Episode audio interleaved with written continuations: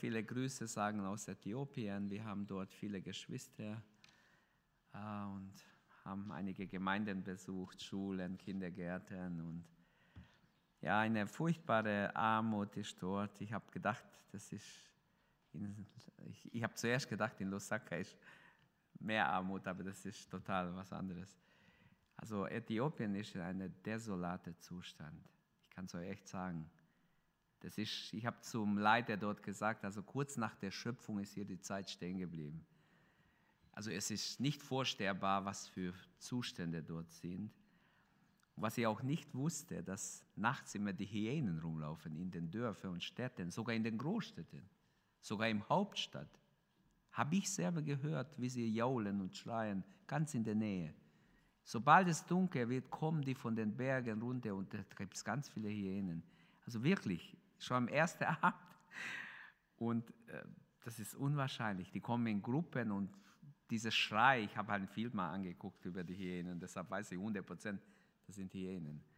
Und wir haben auch mehrere Tote gesehen am nächsten Tag, weil die werden von Autos manchmal angefahren und Leute rennen mit allen möglichen Werkzeugen, erschlagen sie ist sehr gefährlich, weil ihr Biss kann sofort eine Hand abbeißen.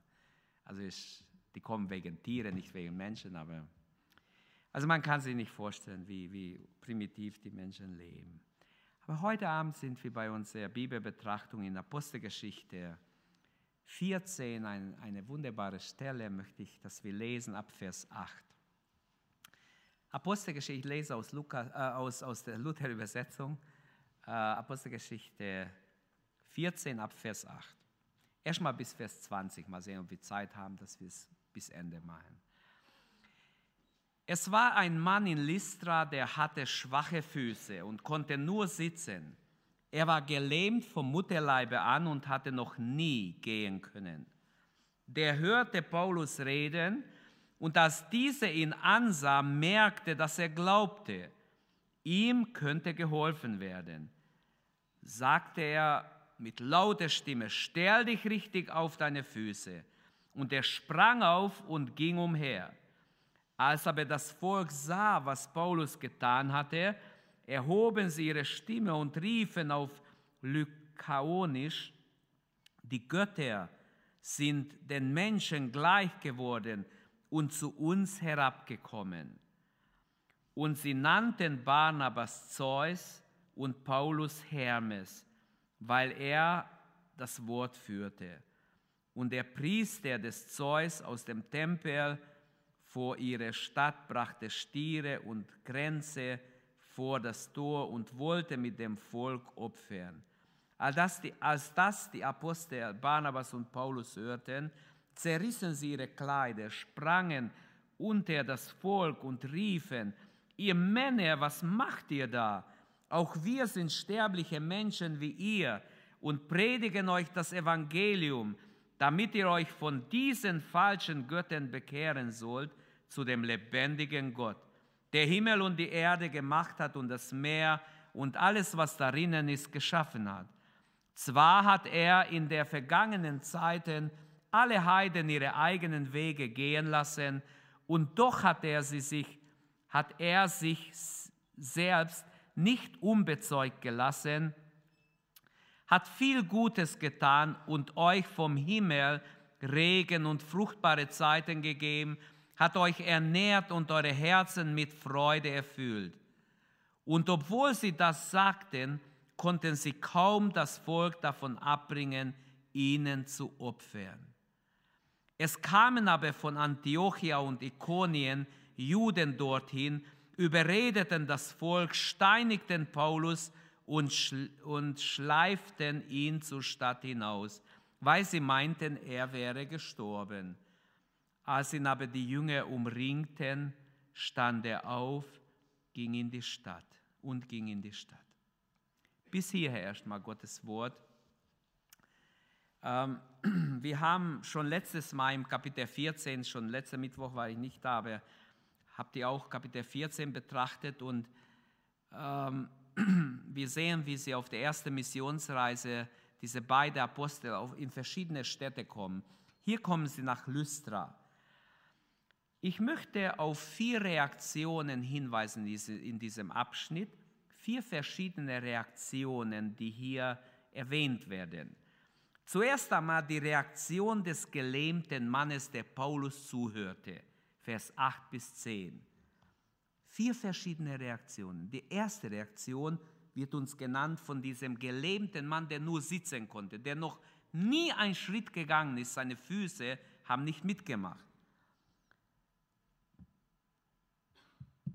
Es geschah ein Wunder hier, ein, ein gewaltiges Wunder, weil es steht, er war gelähmt vom Mutterleibe an und hatte noch nie gehen können. Und wir sehen, was Paulus hier macht, hat schon Petrus gemacht, dass er Lahme, dass sie beide Lahmen, die nicht gegangen sind, haben sie durch, durch die Kraft Gottes heilen können. Ähm, der Zustand dieses Lahmen ist ein Bild für den Zustand des gefallenen Menschen. Er ist lahm vom Mutterleibe an. Jeder Mensch ist in Sünde geboren, sagt die Bibel. Wir sind lahm geistlich. Wir können nicht aufrecht stehen. Im Urteil steht, stelle dich aufrecht hin, hat Paulus laut gerufen. Wir können nicht aufrecht stehen. Geistlich bedeutet aufrecht stehen, dass wir nicht mit der Welt mitmachen, dass wir aufrecht stehen für Jesus, dass wir mutig sind, Jesus zu bezeugen. Dieses, dieser Gelähmte konnte nur sitzen. Ein Bild auf jeden Fall für die Sünde. Es steht vom Mutterleibe an. Und alle Heiden, alle Juden, alle Menschen, die Bibel sagt, wir sind alle in Sünde geboren, alle. Diese Erbsünde ist übergegangen auf jeden Menschen, der in diese Welt geboren wurde. Und wir sind alle geistlich Krüppel, wenn wir uns nicht bekehrt haben und gerettet wurden. Bitte seht mal so, alle geistlich Krüppel. Die Menschen schreien rum wegen Umweltverschmutzung, was ja auch schlimm ist, wenn wir die Umwelt verschmutzen. Aber in Äthiopien stinkt es dermaßen, ich konnte kaum atmen. Das, äh, hier reden wir von Abgase, was dort los ist. Also das könnt ihr euch nicht vorstellen, wie es da stinkt. Das ist nicht normal.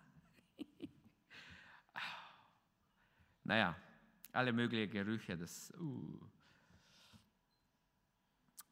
Aber sollte uns nicht wehtun, wenn wir jemanden sehen, mit geistlichen Augen, Mensch, der ist noch Krüpper, der ist noch in seiner Sünde gefangen, er ist verloren, ganz verloren. Seine große Gelegenheit ist jetzt gekommen, Vers 9. Er hörte Paulus reden und als dieser ihn ansah, merkte, also Paulus schaute ihm in die Augen, ein Krüpper sitzt vor ihm, hört das Evangelium, er schaute ihn an und merkte, dass er glaubte. Der Krüpper fing an zu glauben an das Evangelium. Er glaubte, ihm könnte geholfen werden. Glauben wir noch, dass uns geholfen werden kann? Amen. Es kann dir geholfen werden, es kann mir geholfen werden, wenn wir Gott in Anspruch nehmen. Heute habe ich ein so ein gutes Zeugnis gehört. Ich war schon in dieser Gemeinde. Als in eine große Stadt wurde vor Jahren eine Gemeinde gegründet. Ich habe vor längerer Zeit mal diese Gemeinde besucht. Egal jetzt, wo es war, aber es ist eine wahre Geschichte, was ich euch erzähle. Da sind ein paar Menschen zusammen, haben eine Gemeinde gegründet, aber sie haben keinen Pastor gehabt. Und jeder war nur Laie und sie wussten nicht, wer soll der Pastor werden. Und haben gesagt, mach's doch du, du, du da haben sie einen überredet, er soll es machen, aber der war so unwissend, der hat weder Bibelschule, nichts gehabt, war nicht lange gläubig.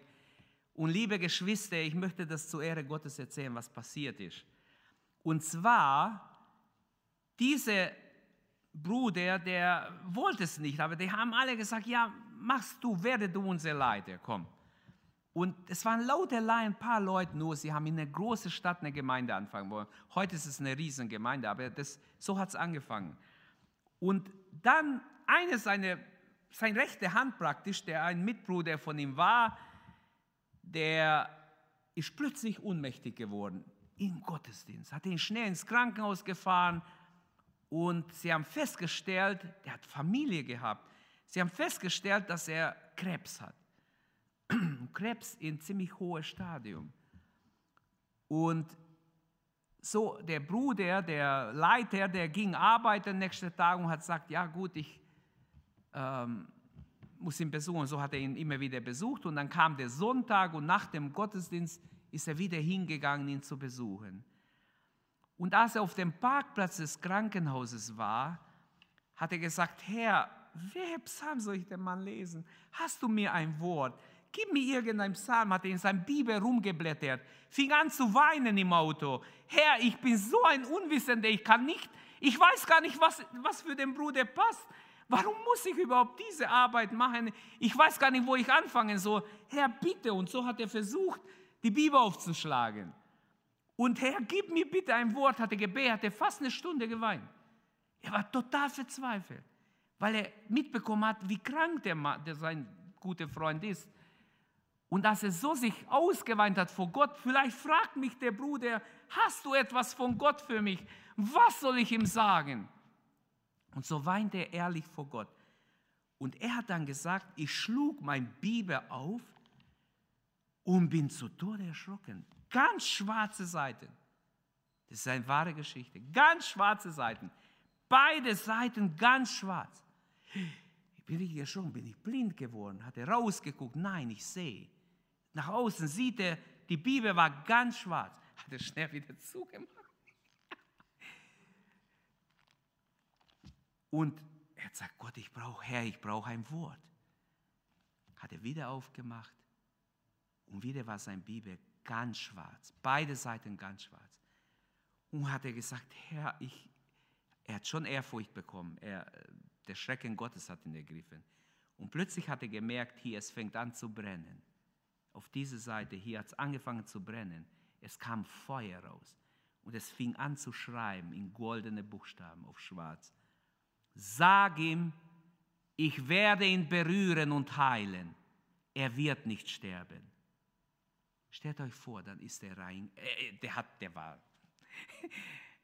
er hat zuerst gedacht, vielleicht ist das äh, Halluzination oder was es ist. Herr, sei mir nicht böse wenn es wirklich du bist, dann mache ich noch einmal auf. und es ist wirklich so passiert. Wieder war alles schwarz, er wartet zwei, drei Sekunden und wieder fängt es an. Und wieder die gleiche Schrift, genau die gleiche. Sag ihm, ich werde ihn heilen, er wird nicht sterben. Und er hat schnell sein Bibel zugemacht, er ist reingegangen und als er ins Zimmer kam, der Bruder war schon so fertig, er konnte kaum den Kopf ein bisschen bewegen. Hat so mit letzter Kraft gesagt, hast du etwas für mich? Hast du mir irgendein Wort? Und wisst ihr was? Der Bruder hat den Mut bekommen. Ja, ich habe ein Wort von Gott für dich. Dieser unwissende junge Mann, der keine Ahnung hatte vom Pastor sein, er sagt, ich habe ein Wort von Gott für dich. Gott hat mir gesagt, er wird dich heilen. Du wirst nicht sterben, sondern leben und Gottes Werke verkündigen. Der Mann, der Mann lebt heute noch. Ich lüge euch nicht an, ich kann euch einen Namen geben. Aber mir ging es nicht darum, dass ich jetzt Sensation mache. Der Mann lebt noch.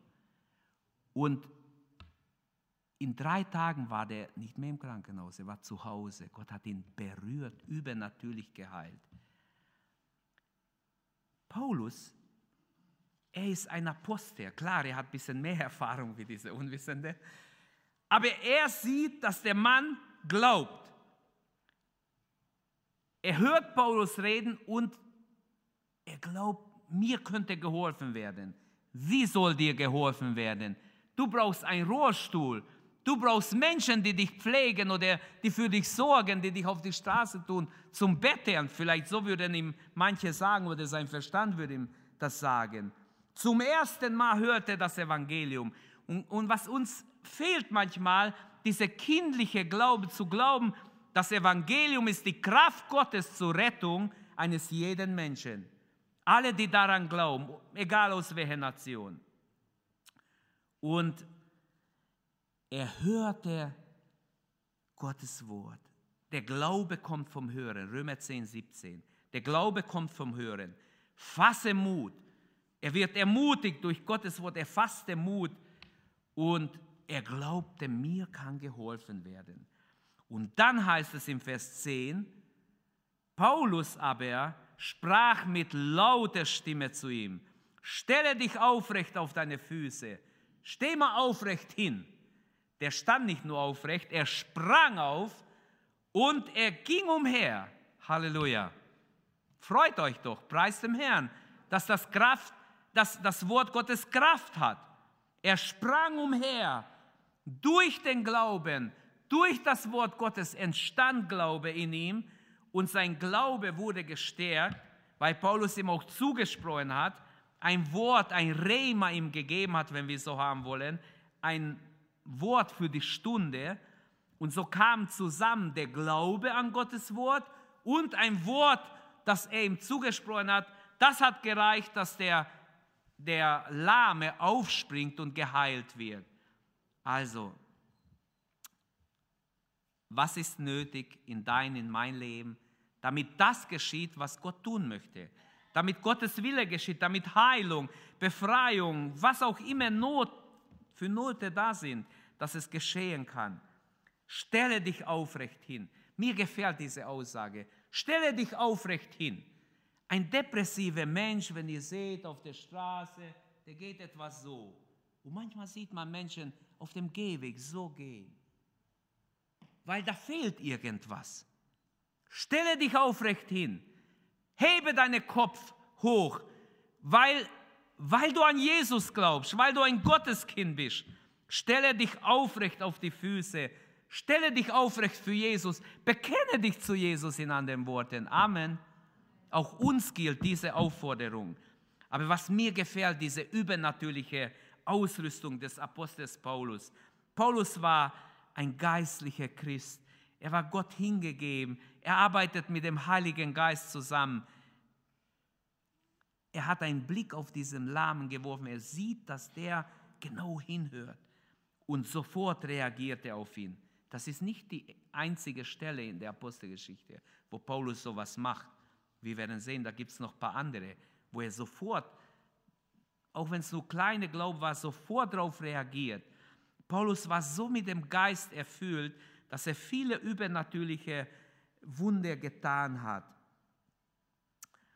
Ich glaube, Gott möchte, dass wir alle, wie schon vorher Benjamin ähm, gesagt hat, dass wir erfüllt sind im Heiligen Geist, dass wir gesalbt sind mit dem Heiligen Geist.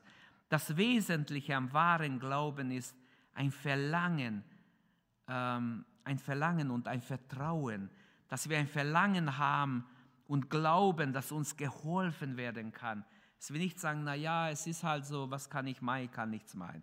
Mit lauter Stimme befahl Paulus, dem Lahmen aufzustehen. Solche Dinge geschehen nicht heimlich. Auch Jesus hat laut gerufen, Lazarus, komm heraus. Und er kam heraus. Warum hat er laut gerufen? Man kann ja leise reden. Warum schreist du so? Vielleicht ist es zu laut gestanden, ich weiß es nicht. Aber ich möchte betonen, manchmal müssen wir laut, damit der andere ermutigt wird. Manchmal müssen wir mehr Mut als sonst zusprechen jemand. Richtet die lässige Hände auf, die schwachen Knien, macht stark, damit auch der Schwache gewisse Tritte oder Schritte tun kann, damit niemand strauchelt und ein Lahmer wird, heißt in Hebräer 12 sondern vielmehr, damit er gesund werde. Also Paulus war nicht unsicher, er rief laut dem Lahmen zu, mit Autorität, ermutigend und es hat gewirkt. Also die erste Reaktion, die Reaktion des gelähmten Mannes auf das Wort. Das Wort, der Glaube kam zusammen und schon hat es funktioniert, er ist geheilt. Jetzt kommt die Reaktion der Menge auf die Heilung des Gelähmten. Ab Vers 11 bis 13. Als aber das Volk sah, was Paulus getan hatte, erhoben sie ihre Stimme, riefen auf Likaonisch, die Götter sind den Menschen gleich geworden und zu uns herabgekommen. Das war ihre Schlussfolgerung. Primitive Leute, die keine Ahnung hatten von, von der geistlichen Welt, in ihre heidnische Sicht, götzendienerische Haltung, haben sie nur so viel gesehen. Sie haben gedacht, weil sie ja mit der ganzen Götterkult zu tun hatten, sie haben gedacht, die Götter sind zu uns gekommen. Ihr voreilige ähm, Schluss aus der ganzen Sache aufgrund ihrer Unwissenheit und Verblendung führte dazu, was sie dann machen wollen. Sie wollen opfern. Sie wollen, sie haben sofort den Priester gerufen und der Priester bringt schon die Stiere. Sie wollen Paulus und Barnabas ein Opfer darbringen. Und sie nannten Barnabas Zeus, Paulus Hermes, weil er das Wort führte.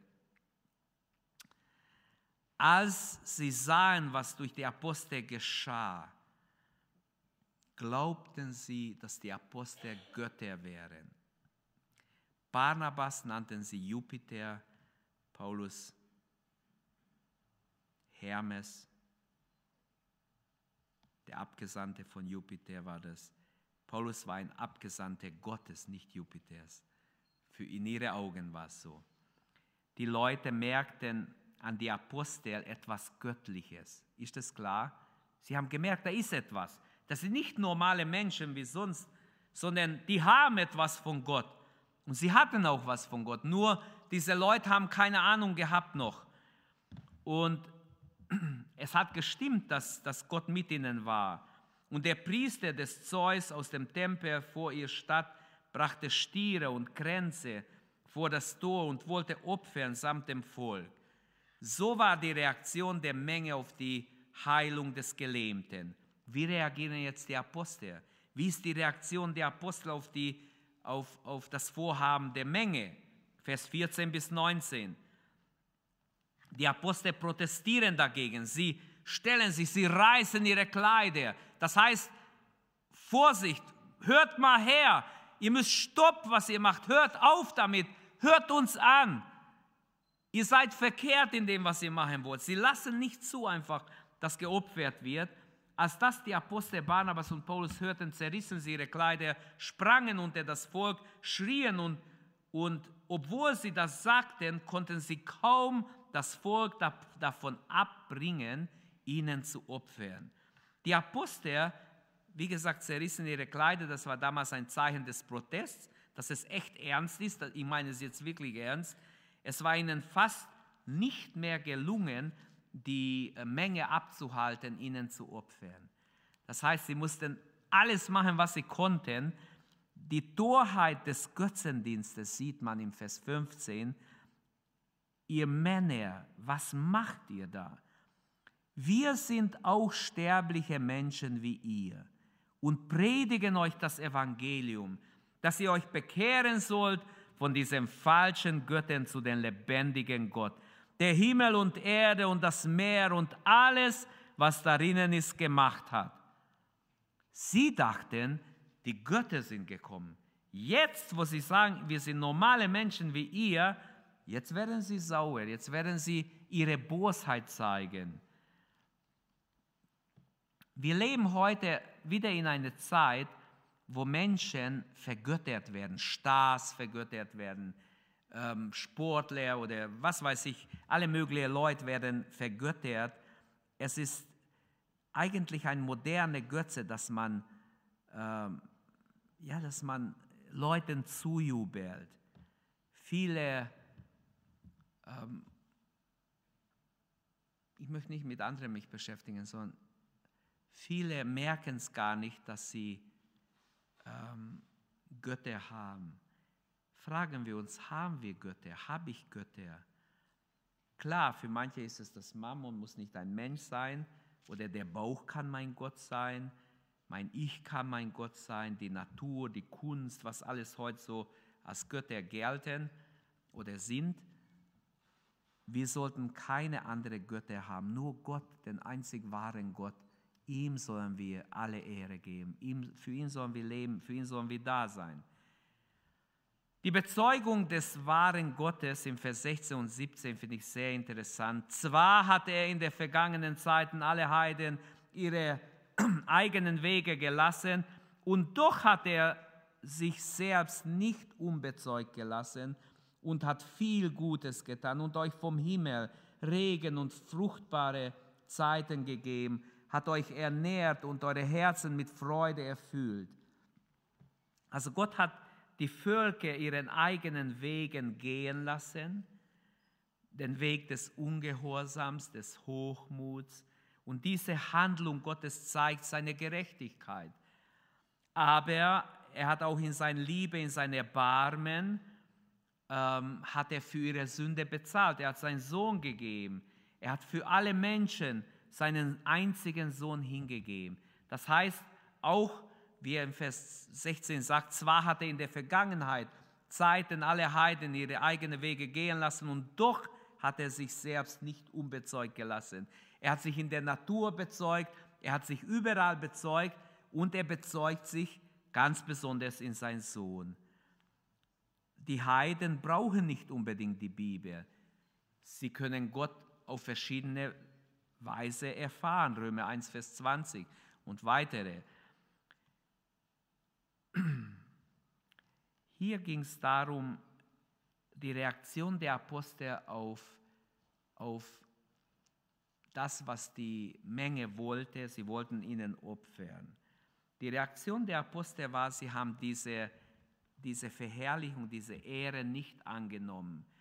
Wie soll ich als Christ, wie, wie sollen wir als Christen reagieren, wenn andere uns Ehre geben, die einfach eigentlich nur Gott gehört? Wie sollen wir reagieren? Hm?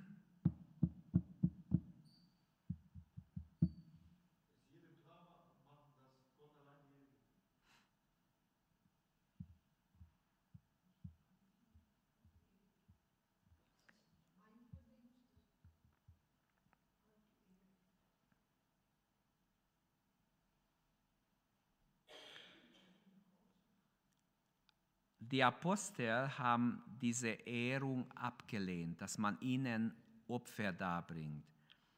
Und dann schlägt die Sache ins Gegenteil um. Jetzt steinigen sie Paulus. Vers 19. Es kam aber von Antiochia und Ikonien, es kamen Juden dorthin und überredeten das Volk und steinigten Paulus und schleiften ihn zur Stadt hinaus und meinten, er wäre gestorben. Wie schnell ändert sich die Meinung der Masse?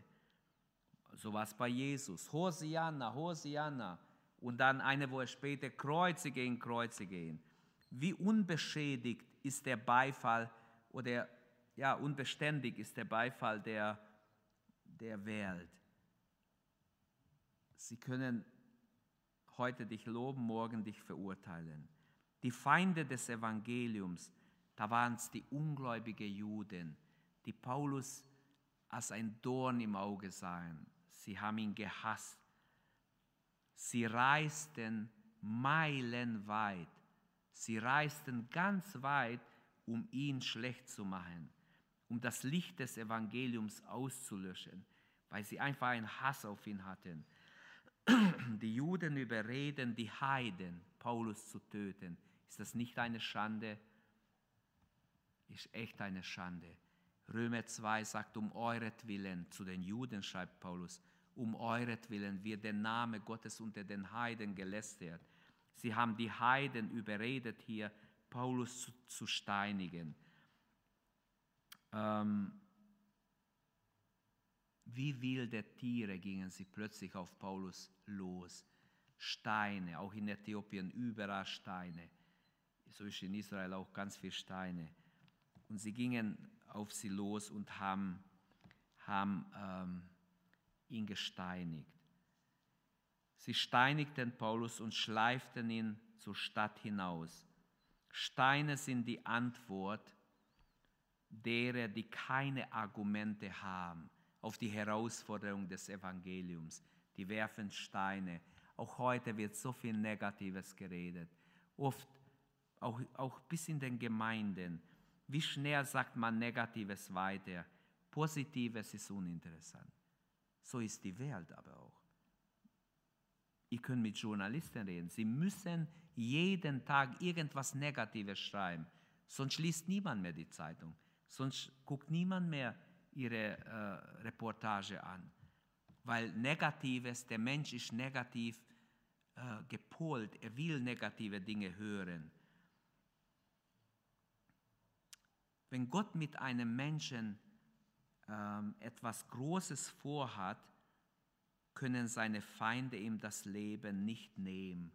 Und so konnten sie Paulus, weil Gott einen Plan mit seinem Leben hatte, ihn nicht ganz auslöschen.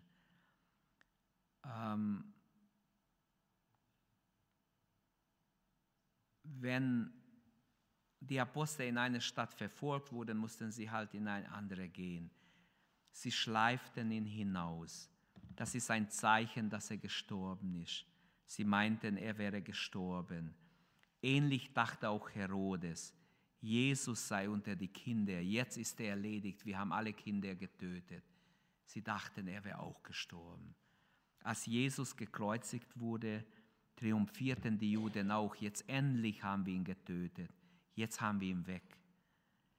Und die Welt hat sich in ihrem Urteil und Meinung über Gottes Reich, über das Reich Gottes schon oft selbst betrogen.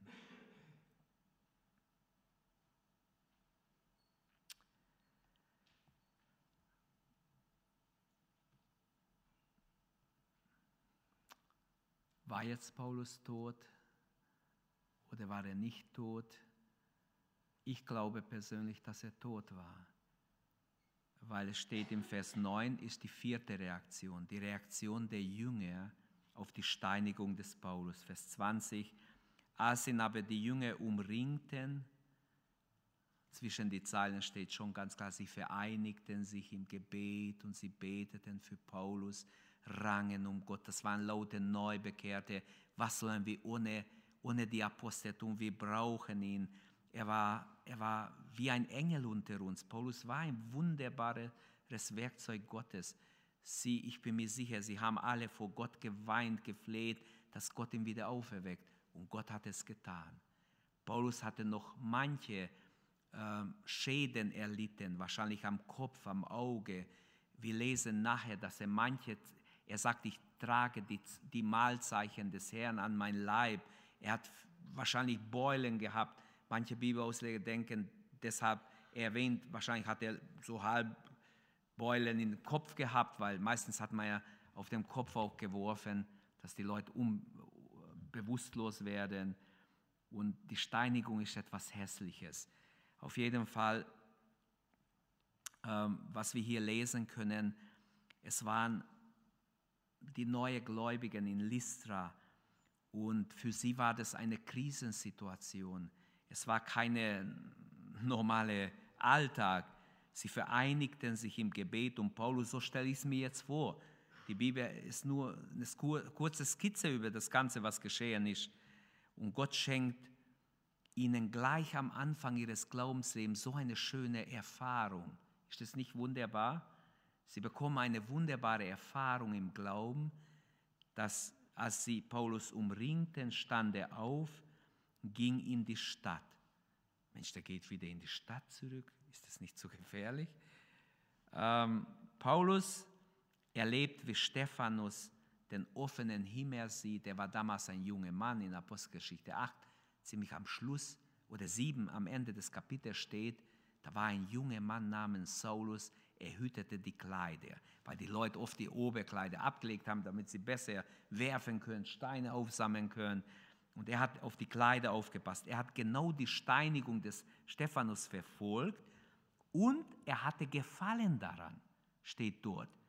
Und jetzt erlebt er genau das, was sein Bruder vorher, bevor er sein Bruder, er war damals noch nicht ein Bruder im Herrn, er muss jetzt selber miterleben, ähm,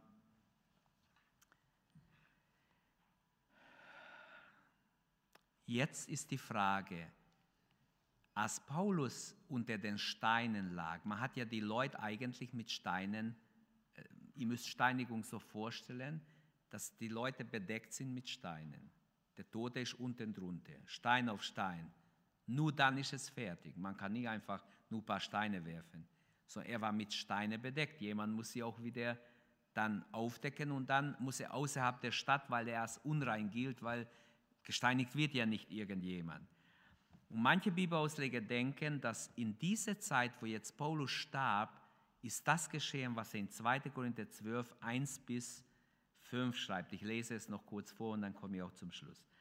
gerühmt muss werden, wenn es auch nichts nützt. So will ich doch kommen und die Erscheinungen und Offenbarungen des Herrn oder zu den Offenbarungen des Herrn. Ich kenne einen Menschen in Christus, vor 14 Jahren ist er im Leib gewesen, ich weiß es nicht, oder ist er außer dem Leib gewesen, ich weiß es auch nicht, Gott weiß es. Da wurde derselbe entrückt bis in den dritten Himmel. Und ich kenne denselben Menschen, ob er im Leibe oder außer Leibe gewesen ist, weiß ich nicht, Gott weiß es. Der wurde entrückt in das Paradies und hörte unaussprechliche Worte, die kein Mensch sagen kann. Für denselben will ich mich rühmen. Für mich selbst aber will ich mich nicht rühmen, außer meine Schwachheit. Also es kann gut sein, dass während er gesteinigt wurde, dieses Erlebnis hatte, eine, dass er klinisch tot war, vielleicht sogar einige Stunden. Und dann, er wird entrückt in den Himmel, sein Leib ist da, er wird hinausgeschleppt wie ein toter Hund und wird da irgendwo raus hingeworfen. Die Jünger natürlich verfolgen, gehen hin, um, trauern um ihn und beten für ihn. Also die Arbeit des Paulus war nicht ohne Frucht geblieben. Da sind überall Jünger, wo er gedient hat. Von, von wo hatte Paulus Kraft aufzustehen, auf die Füße zu stehen, nachdem er gekreuzigt wurde, äh, gesteinigt worden ist? Ähm, ich glaube, dass Gott übernatürlich eingegriffen hat. Auch wenn hier Lukas schweigt, warum auch immer, manchmal ist er mehr detailliert, manchmal sehr skizzenhaft, wäre eine Stärkung für die Neubekehrte, die kaum gläubig waren, ein paar Wochen gläubig waren vielleicht und dürfen eine Auferstehung erleben. Ist das nicht wunderbar? Und glaubt mir, es gibt Auferstehungen auch heute. Manche denken, das gibt es nicht. Es gibt's. Gottes Kraft ist nicht kleiner geworden. Im Gegenteil, seine Kraft ist unendlich auch heute. Und ähm, ich möchte hier schließen. Ich komme jetzt nicht mehr weiter zum nächsten Abschnitt. Das wär, würde die, ähm, die Zeit sprengen. Ich möchte uns einfach herausfordern, wie reagieren wir auf das Evangelium? Was ist unsere Reaktion auf das Evangelium? Stelle dich aufrecht hin, wenn ich damit schließen darf noch einmal, mit dem ich begonnen habe. Stelle dich aufrecht hin. Lass uns aufstehen. Es geht nicht darum, dass wir jetzt äh, körperlich uns hinstellen, sondern geistlich. Stelle dich geistlich aufrecht hin. Sag im Namen Jesu, ich werde für Gott leben. Ich will für Jesus leben. Ich will Jesus in mein Leben erleben. Amen. Ich will Erfahrungen mit ihm machen. Ich will ihn erleben. Herr, ich will dich erleben. Ich will mich ganz bewusst auf dich einstellen. Und du wirst sehen, du machst Erfahrungen mit Gott, die du noch nie gemacht hast. Halleluja. Beten wir gemeinsam. Bitten wir Gott, dass auch wir übernatürliche Dinge erleben können mit Gott, weil er derselbe ist. Halleluja. Herr, wir beten dich an und danken dir. Du bist auf dem Thron. Du hast Paulus geholfen. Du hast ihn gesagt bei der Predigt. Du hast ihm geholfen, als er gesteinigt worden ist, als er tot dalag. Du hast ihn wieder auferweckt. Du hast ihn wieder weitergeführt und benützt noch in wunderbare Weise.